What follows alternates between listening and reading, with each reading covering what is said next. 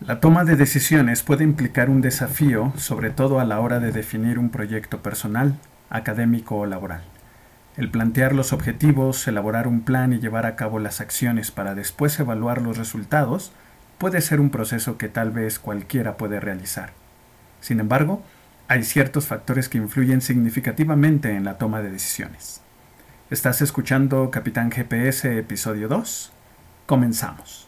La vida es un lugar con muchos destinos y las decisiones son ese boleto de viaje que nos lleva a donde queremos ir. ¿Y tú? ¿Ya llegaste a donde querías? ¿Te encuentras en el lugar que siempre visualizaste? ¿O al menos ya tienes claro a dónde quieres llegar? En este podcast compartiré contigo alternativas que te permitan tomar la responsabilidad de tu vida, desarrollar tu pensamiento crítico y generar tu propio GPS para tomar las decisiones acorde a la conciencia de tu ser, para que los boletos de viaje que compres te lleven a la manifestación del camino que tú escojas para ti, y no el que otros te han impuesto. Anímate y alcanza tu paz interior con esta nueva manera de tomar tus decisiones.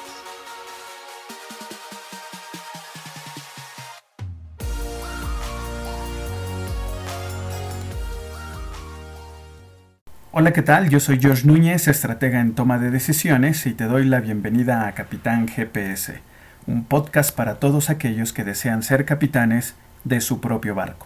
Y en este episodio 2 vamos a ver el tema ¿Qué factores influyen en la toma de decisiones? En el proceso de toma de decisiones intervienen tanto factores internos como factores externos. En líneas generales, estos factores pueden resumirse en los siguientes rubros. Identidad, entorno, hábitos y experiencias. Según el diccionario definición.d, la identidad es el conjunto de los rasgos propios de un individuo o de una comunidad. Estos rasgos caracterizan al sujeto o a la colectividad frente a los demás. Un ejemplo de esto sería el tequila, que forma parte de la identidad mexicana. La identidad también es la conciencia que una persona tiene respecto de sí misma, y que la convierte en alguien distinto a los demás. Aunque muchos de los rasgos que forman la identidad son hereditarios o innatos, el entorno ejerce una gran influencia en la conformación de la especificidad de cada sujeto. Por esta razón, tienen validez expresiones tales como estoy buscando mi propia identidad.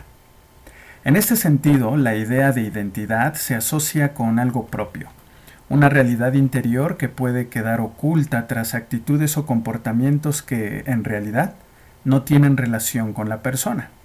Por eso alguien pudiera expresar, sentí que había perdido mi identidad cuando comencé a aceptar trabajos que no me gustaban y con los que no tenía nada en común.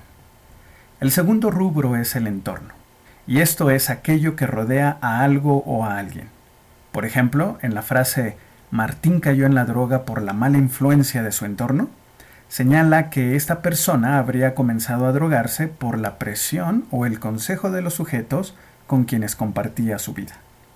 En ese sentido, tendríamos que decir que estamos hablando de lo que se conoce como entorno social.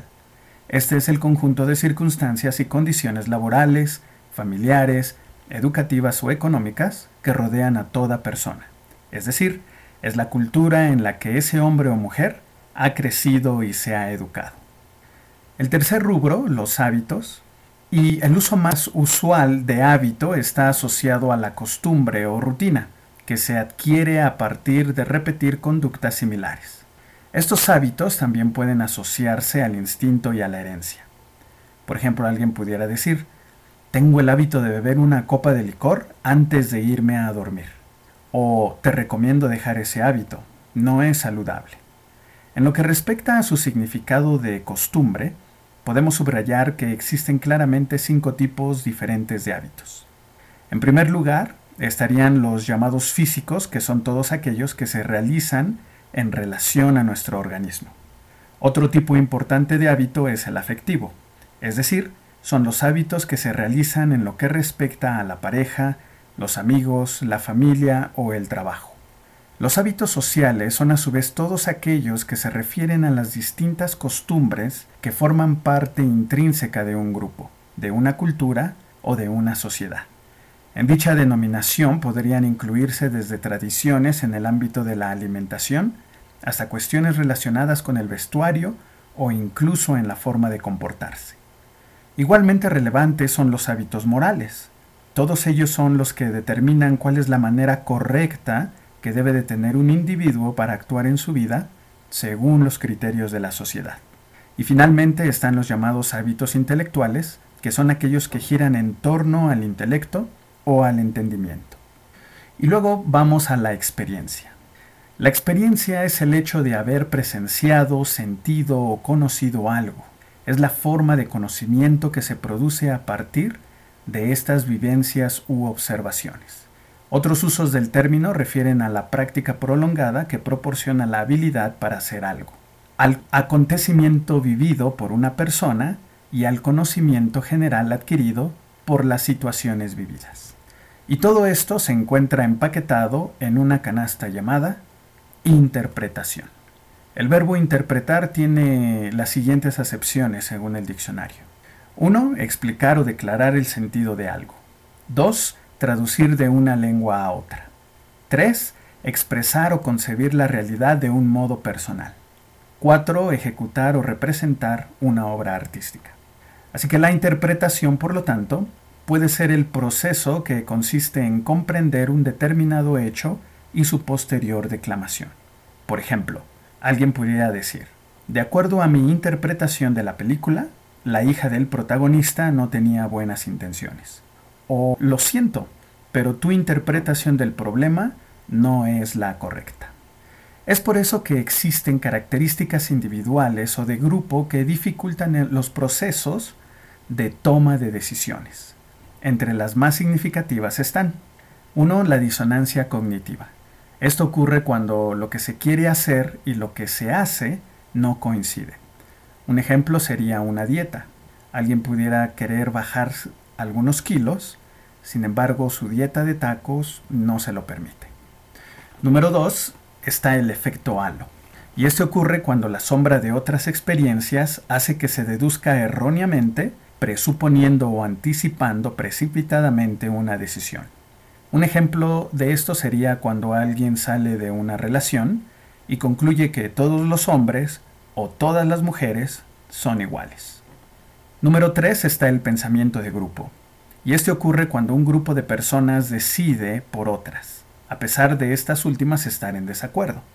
No hay consenso del grupo en la toma de decisiones, sino miedo, temor a equivocarse, temor al rechazo o al cuestionamiento grupal. Y un ejemplo de esto sería cuando todos en la familia son doctores y uno de los hijos tiene que estudiar medicina. El número 4 es la adaptación hedonista.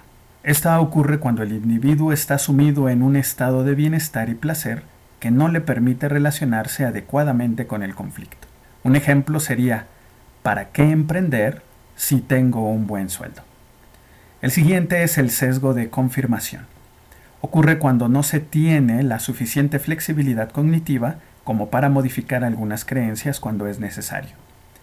Esto genera que se cometan los mismos errores al seguir manteniendo la misma posición sobre un tema, rechazando el nuevo contenido. Un ejemplo de esto serían, en este tiempo de pandemia, los negocios en línea no son lo mío. Y por último está el sesgo de autoridad. Ocurre cuando se sigue ciegamente lo que plantean expertos, sin tener en cuenta los propios deseos.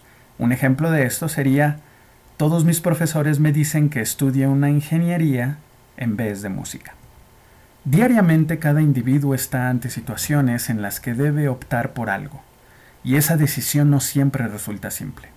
Recuerda que el proceso de la toma de decisiones se activa cuando se presentan conflictos en diversos ámbitos de la vida, a los que hay que encontrarles la mejor solución posible. Y eso es precisamente lo que aprenderás a través de los diversos episodios de este podcast. Así que gracias por haberme acompañado y que tus proyectos cuenten siempre con un plan y una estrategia. Hasta la próxima.